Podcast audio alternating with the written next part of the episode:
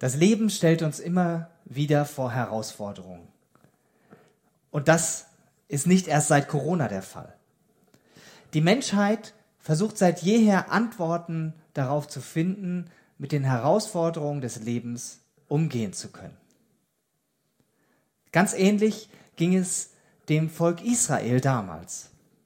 Es war zwar von Gott auserwählt und berufen, sein Volk zu sein, und trotzdem mussten sie als Volk Gottes immer wieder Antworten darauf finden, wie sie in schwierigen Situationen bestehen können. Letztlich ist es die Frage an jeden Menschen, an dich und an mich, was gibt uns Halt für jeden neuen Tag, für den ganz normalen Alltag. Und ich möchte mit dir heute gemeinsam überlegen, aus welcher Quelle wir unsere Kraft schöpfen. Bevor wir auf den Bibeltext hören, der in einem Videoclip eingeblendet wird, bete ich. Vater im Himmel, ich danke dir, dass wir jetzt diesen Moment haben, wo wir vor dir sein dürfen, wo wir nachdenken dürfen, wo wir einen Schritt zurücktreten dürfen und überlegen können, wer oder was uns Halt gibt. Ich bete, dass du uns die Augen heute Morgen dafür öffnest, dass wir mehr erkennen. Auch was du heute Morgen an Antworten für uns bereithältst. Amen. Gott ist unsere Zuflucht und Stärke ein Helfer bewährt in Nöten. Darum fürchten wir uns nicht, wenn auch die Erde umgekehrt wird und die Berge mitten ins Meer sinken, wenn auch seine Wasser wüten und schäumen und die Berge zittern vor seinem Ungestüm. Ein Strom mit seinen Bächen erfreut die Stadt Gottes, das Heiligtum der Wohnungen des Höchsten. Gott ist in ihrer Mitte, sie wird nicht wanken. Gott wird ihr helfen, wenn der Morgen anbricht. Die Völker toben, die Königreiche wanken, wenn er seine Stimme erschallen lässt, dann zerschmilzt die Erde. Der Herr der Herrscharen ist mit uns, der Gott Jakobs ist unsere sichere Burg. Kommt her, schaut die Werke des Herrn der Verwüstungen angerichtet hat auf Erden, der den Kriegen ein Ende macht, bis ans Ende der Erde, der den Bogen zerbricht, den Speer zerschlägt und die Wagen mit Feuer verbrennt. Seid still und erkennt, dass ich Gott bin. Ich werde erhaben sein unter den Völkern. Ich werde erhaben sein auf der Erde. Der Herr der Herrscharen ist mit uns. Der Gott Jakobs ist unsere sichere Burg. Den Predigtext hast du gerade gehört. Geschrieben wurde der Psalm 46 von den Korachitern. Diese Gruppe war zuständig für den Musikbereich des Zeltheiligtums und auch später im Tempel. In der Kirche würde man sagen, das waren die Kantoren. In unserer Gemeinde würde man sie Lobpreisleiter nennen. Die Korachiter schrieben Lieder, von denen uns einige in den Psalmen des Alten Testaments überliefert worden sind. Bei manchen dieser Lieder gibt es sogar konkrete Anweisungen an den Chorleiter oder an den Vorsänger. Dieser Psalm hier zum Beispiel soll nach der Weise junger Frauen gesungen werden.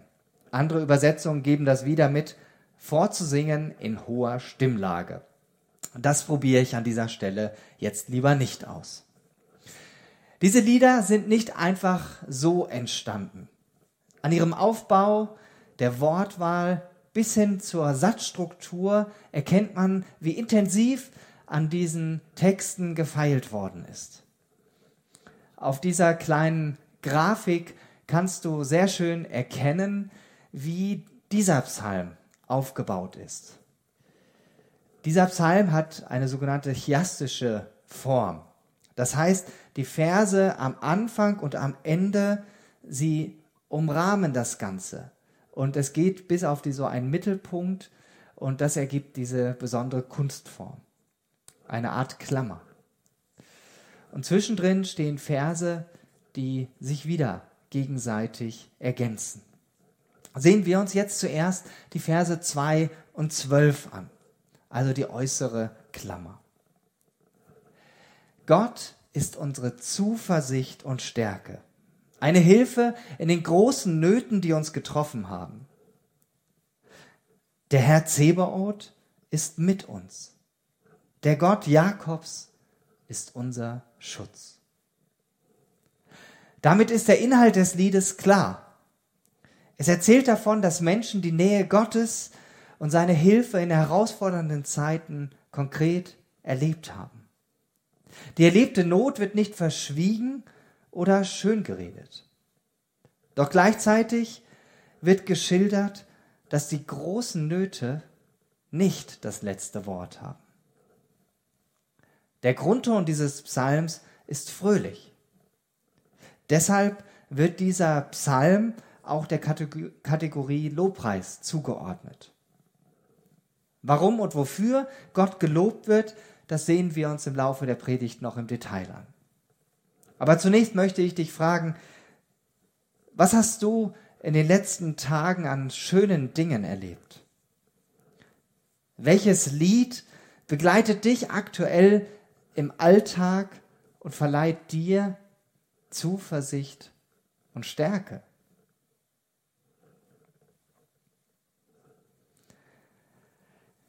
In der Ruhe liegt die Kraft, so lautet ein bekanntes Sprichwort, eine Weisheit von Konfuzius.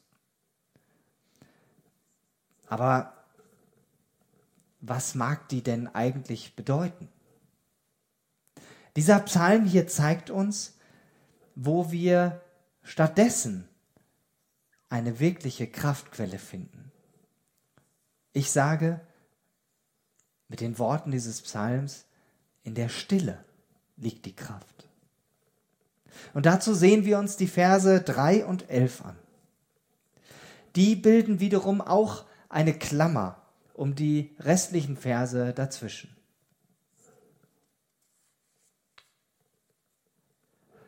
Darum fürchten wir uns nicht.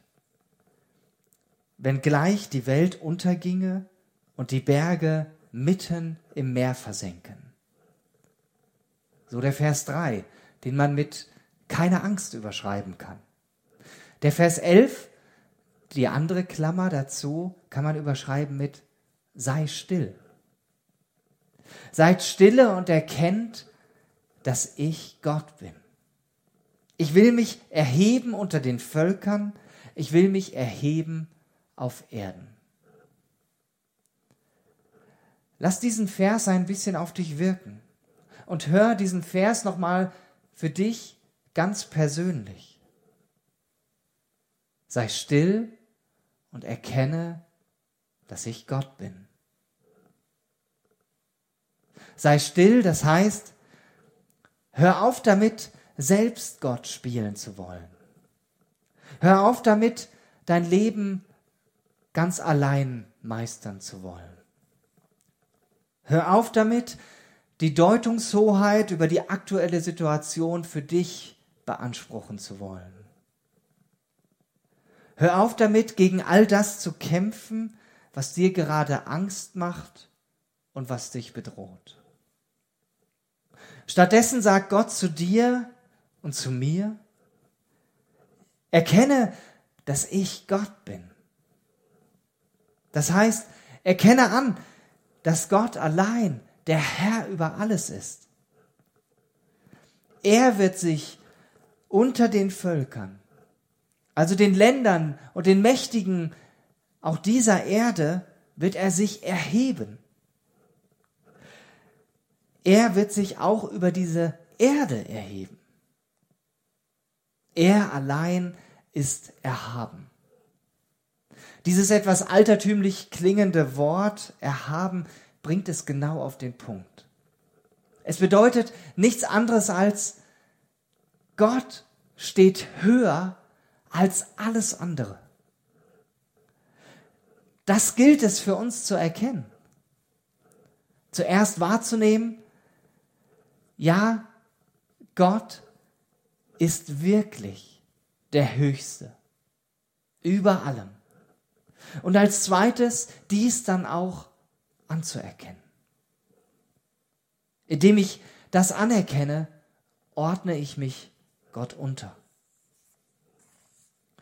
Wir Menschen wollen uns eigentlich gar nicht gerne unterordnen. Wir Deutschen sind doch eher freiheitsliebend. Dass wir die aktuelle Situation mit Kontaktsperre und Co. in weiten Teilen bisher so gut bewältigt haben, liegt meines Erachtens daran, dass viele eingesehen haben, dass das notwendig war, dass es nicht anders ging. An dieser Stelle schauen wir uns nochmal den Vers 3 an. Den habe ich ja vorhin nur zitiert. Darum fürchten wir uns nicht, wenn gleich die Welt unterginge und die Berge mitten ins Meer sinken. Was für eine großartige Aussage. Die Überschrift keine Angst, die passt hier richtig gut. Weil Gott da ist, weil er alles in seiner Hand hält, deshalb gibt es keinen Grund, dass wir uns fürchten müssten. Die genannten Beispiele in diesem Vers sind ja nicht gerade belanglos, keine Kleinigkeiten. Wenn gleich die Welt unterginge und die alle Berge ins Meer versenken. Ich könnte auch ergänzen oder es etwas umschreiben, wenn gleich die ganze Welt gelähmt ist durch die Corona-Pandemie und den Lockdown. Bitte spür mal kurz in dich hinein.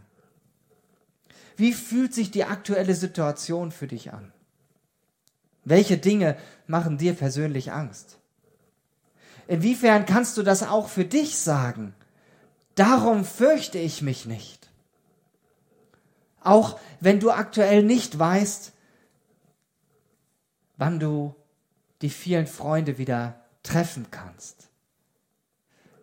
Und deine Familie, vielleicht deine Großfamilie mal wieder sehen kannst. In den persönlichen Begegnungen gibt es jetzt ja glücklicherweise die ersten Lockerungen. Natürlich immer mit Abstandsgebot.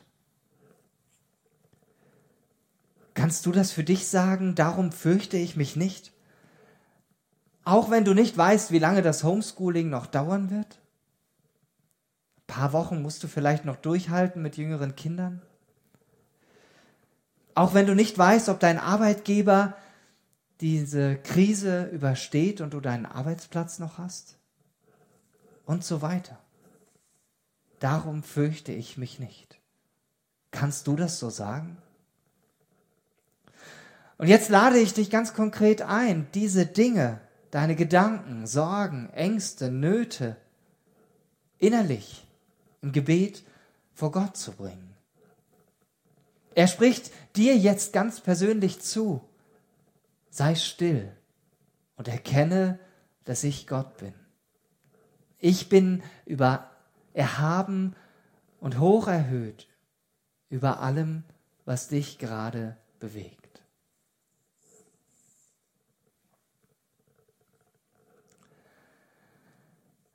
Am Anfang besingt dieser Psalm die Tatsache, dass Gott eine Zuflucht und ein Schutz ist in Zeiten der Not und er uns seine Hilfe mehr als genug schenkt, wie es in einer anderen Übersetzung wiedergegeben wird.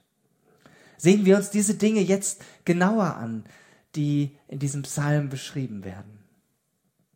Die nächste Klammer besteht aus den Versen 4 bis 5 und 9 und 10. In den Versen 4 bis 5 singen die Korachiter davon, dass Gott über die Naturkatastrophen herrscht. Wenn gleich das Meer wütete und wallte und von seinem Ungestüm die Berge einfielen, Dennoch soll die Stadt Gottes fein lustig bleiben mit ihren Brünnlein, da die heiligen Wohnungen des Höchsten sind. Und in den Versen 9 und 10 wird davon gesungen, dass Gott auch über politische Unruhen herrscht. Kommt her und schaut die Werke des Herrn, der auf Erden solch ein Zerstören anrichtet, der den Kriegen ein Ende macht in aller Welt, der den Bogen zerbricht, Spieße zerschlägt und Wagen mit Feuer verbrennt. Dieses Lutherdeutsch klingt schon zugegebenermaßen etwas älter. Daher lese ich die Verse nochmal in einer etwas neueren Übersetzung der neuen Genfer Bibel. Wenn auch seine Wellen brausen und tosen und die Berge erbeben von seiner gewaltigen Kraft, ein Strom von vielen Bächen gespeist erfreut die Stadt Gottes, den heiligen Ort, an dem der Höchste wohnt. Kommt her und schaut die Werke des Herrn, der Verwüstung angerichtet hat auf Erden, der den Kriegen ein Ende macht bis ans Ende der Erde, der den Bogen zerbricht, den Speer zerschlägt und die Wagen mit Feuer verbrennt. Ein schönes Bild wird hier beschrieben in den Versen 5 bis 4. 4 bis 5 natürlich. Da, wo Gott wohnt, für die Korachiter war das ganz klar die Stadt Jerusalem, die Stadt Gottes. Dort fließt ruhig und sanft ein Wasserstrom. Außerhalb dieser Stadt, da braust das Meer und da beben die Berge. Während außerhalb von uns Chaos herrscht, können wir innerlich in unserem Herzen tiefen Frieden erleben. Ein Frieden, den Gott uns schenken will und den nur er uns schenken kann. Das gilt in jeder Situation. Und das finde ich total ermutigend. Die Verse 6 und 8 bilden eine weitere Klammer unter der Überschrift Gott ist da. Gott ist bei dir. Gemeint ist zunächst die Stadt, bei dir drinnen. Darum wird sie festbleiben. Gott hilft ihr früh am Morgen. Und Vers 8, der Herr Zebaoth ist mit uns, der Gott Jakobs ist unser Schutz. Gott ist also nicht etwa weit weg, nein, er ist da. Und er hilft, er hilft seiner Stadt Jerusalem und so besingen das die Korachiter. Wir wohnen heute nicht in Jerusalem. Wir wohnen in Herborn, in Uckersdorf, in Hörbach, in Seelbach, in Guntersdorf, in Merkenbach und wie die Ortschaften hier um Herborn herum alle heißen. Aber wenn du durch Jesus bereits ein Kind Gottes bist, ein Kind Gottes des Höchsten, dann wohnt er durch den Heiligen Geist in dir. An etlichen Stellen im Neuen Testament spricht die Bibel davon, dass unser Körper der Tempel des Heiligen Geistes ist. Also der Ort, an dem Gott uns ganz persönlich nahe kommt, uns verändert, uns auf sich ausrichtet. Deshalb dürfen wir dann auch diese Aussage hier aus diesem Psalm für uns in Anspruch nehmen dass Gott da ist und dass er uns hilft. Egal, wie stressig es manchmal mit den kleinen Kindern zu Hause ist, wenn du welche hast. Egal, ob du dich manchmal total einsam fühlst, weil du quasi kaum echte Beziehungen mit anderen pflegen kannst. Egal, ob du es schmerzlich vermisst, gemeinsam mit anderen hier im Gemeindehaus Gottesdienst zu feiern es geht uns allen ja so hier in der Gemeinde. Gott ist da. Jetzt bei dir. Und diese Zusage, die darfst du für dich gelten lassen. Dieser Wahrheit kannst du vertrauen. Ganz in der Mitte des Psalms finden wir noch den Vers 7. Dieser singt davon, dass die Nationen toben, wenn Gott spricht. Völker geraten in Aufruhr, Königreiche wanken. Gott lässt seine Stimme nur einmal erschallen und schon vergeht die ganze Welt. Bei diesem Vers, da läuft mir ein Schauer von Ehrfurcht über den Rücken. So groß und so überwältigend ist unser Gott, dass alles andere vor ihm vergeht. Ehrfurcht, weil ich merke, dass Gott da ist und seine Möglichkeiten meine milliardenfach übersteigen. Ich spüre aber auch Frieden, weil Gott da ist, mitten im Chaos und nie den Überblick verliert. Deshalb rufe ich uns nochmal diese erste Klammer in Erinnerung, also Vers 2 und Vers 12. Gott ist für uns Zuflucht und Schutz. In Zeiten der Not schenkt er uns seine Hilfe mehr als genug. Der allmächtige Herr ist mit uns. Der Gott Jakobs ist für uns eine sichere Burg. Ja, Gott will deine und meine Kraftquelle sein. Er will dein und mein Schutz sein. Er will dein und mein Helfer sein. Er will für dich und für mich eine sichere Burg sein, so wie Martin Luther das schon in einem Lied vor 500 Jahren besungen hat. Ein feste Burg ist unser Gott. Er will die sprudelnde Quelle in deinem Inneren sein. Egal, wie stürmisch es gerade außen um dich herum zu sein scheint. Zum Schluss noch ein praktischer Vergleich. Bestimmt kennst du jemanden, der in seinem Garten so etwas hier stehen hat. Eine sogenannte Schwengelpumpe. Vielleicht hast du sogar selbst eine im Garten. Vielleicht fühlst du dich zurzeit so, dass du pumpst und pumpst und pumpst, aber kein Wasser kommt. Nichts, was dich erfrischt. Wir haben bei uns im Garten eine, einen Brunnen mit einem schweren Betondeckel drauf. Und wir wohnen ja noch nicht so lange hier und da hatten wir vor ein paar Wochen die Idee, wir könnten doch so eine Pumpe in unserem Garten einbauen, damit wir unsere Pflanzen im Garten damit bewässern können. Gesagt, getan. Vor einigen Wochen, in der Woche nach Ostern hatte ich Urlaub, haben wir so eine Pumpe besorgt und ich habe sie dann installiert. Sogar mit Erfolg. Yeah. Bin sonst nicht so handwerklich begabt, sei an dieser Stelle angemerkt. Man muss bei so einer Pumpe ja schon ganz schön Kraft aufwenden. Sie ist voll mechanisch. Kennt die Jugend von heute gar nicht mehr, die kennt nur noch voll automatisch.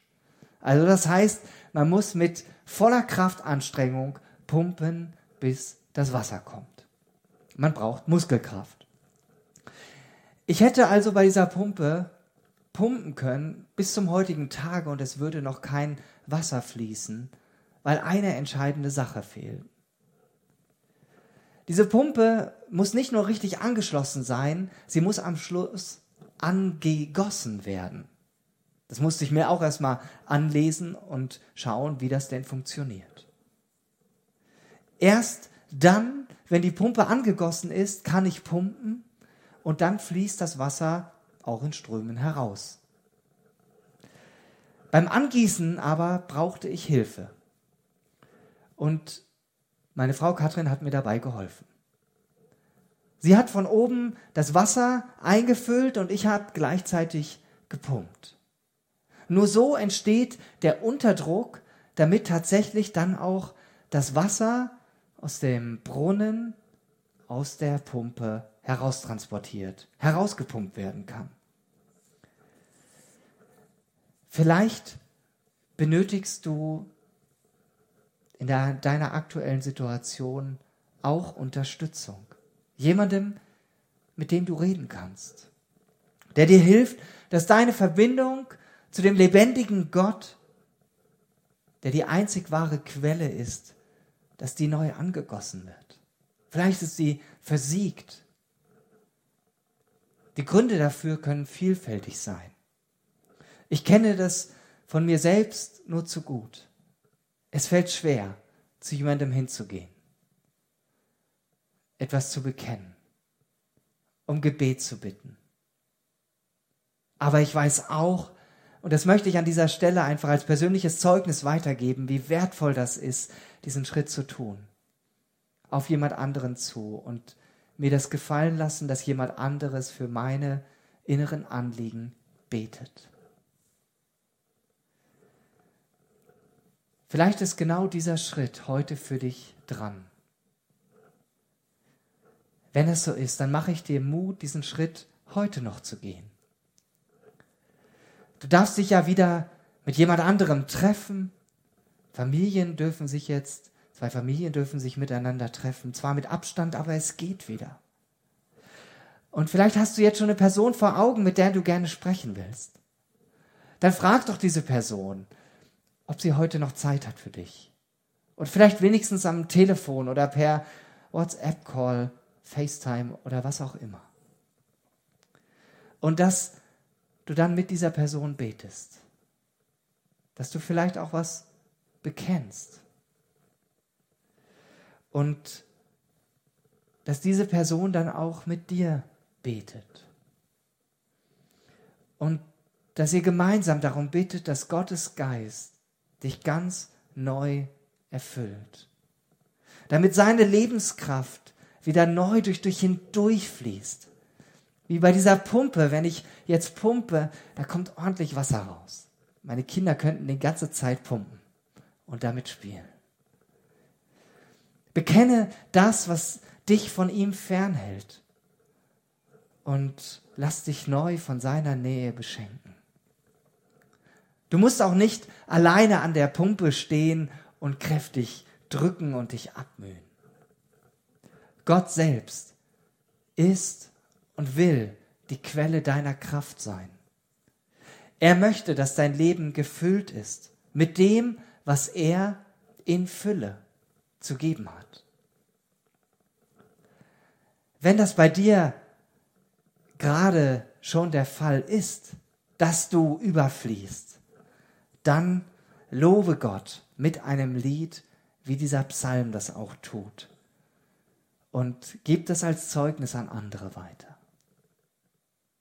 Amen.